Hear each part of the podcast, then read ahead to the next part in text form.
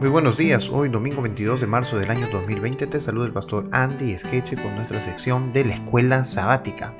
El día de hoy estamos estudiando esta lección, la última lección de este trimestre, titulada Del polvo a las estrellas y el texto de memoria que nos acompaña estos días se encuentra en Daniel capítulo 12 verso 3 que dice los entendidos resplandecerán como el resplandor del firmamento y los que enseñan la justicia a la multitud como las estrellas a perpetua eternidad. Hoy domingo 22, el título es Miguel nuestro príncipe.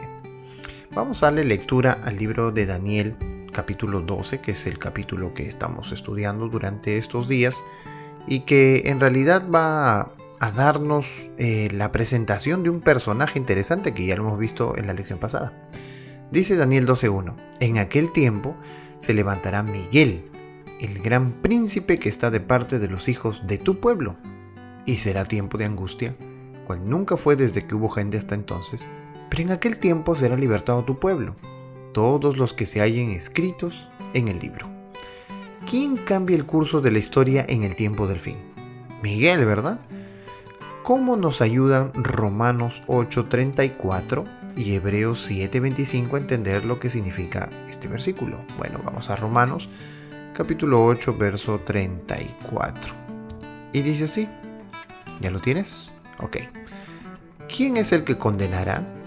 Cristo es el que murió, más aún el que también resucitó, el que además está a la diestra de Dios, el que también intercede por nosotros.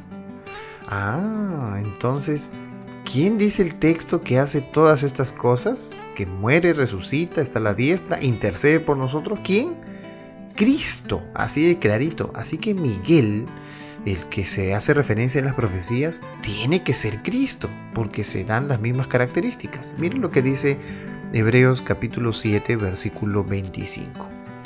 Por lo cual puede también salvar perpetuamente a los que por él se acercan a Dios viviendo siempre para interceder por ellos.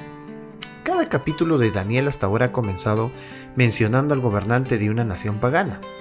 Daniel 12 también comienza con un gobernante, pero a diferencia de los demás capítulos, el gobernante es un príncipe divino que se levanta para liberar al pueblo de Dios de las manos de sus enemigos. Como percibimos en nuestro estudio de Daniel 10, Miguel es el mismo ser celestial y poderoso que se presenta ante Daniel en el río Tigris. Allí emerge como el representante celestial del pueblo de Dios.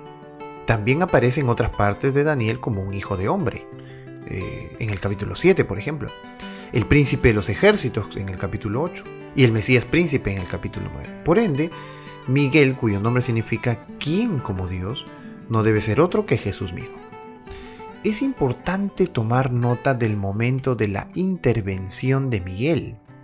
Según Daniel 12.1, ocurre en aquel tiempo. Esta expresión se refiere al tiempo que acabamos de mencionar en Daniel 11.40 al 45. Este es el periodo que se extiende desde la caída del papado en 1798 hasta la resurrección en el tiempo del fin. Daniel 12.2 se pueden inferir dos aspectos importantes de la obra de Miguel a partir del verbo levantarse utilizado en Daniel 1 para describir su acción.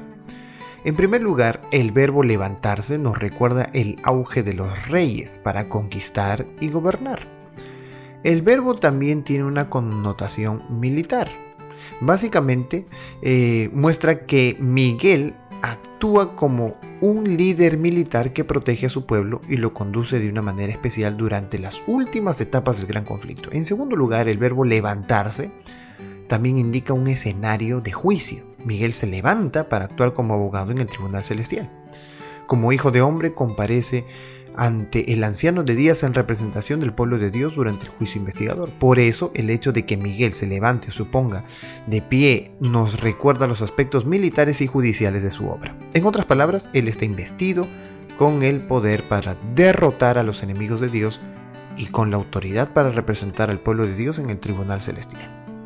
Piensa en lo que significa saber que tenemos a Miguel de nuestra parte, incluso ahora.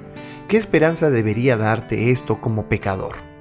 Que tenemos un abogado, que tenemos alguien que está a nuestro favor, que tenemos alguien que comprende nuestras situaciones, porque a veces cuando eh, tenemos actos de injusticia en nuestra vida, nosotros pensamos, queremos que alguien comprenda el dolor que sentimos y el único que puede comprender eso es Cristo Jesús, porque Él conoce hasta nuestros pensamientos, ya que Él es Dios. El único que ha podido pasar por la muerte.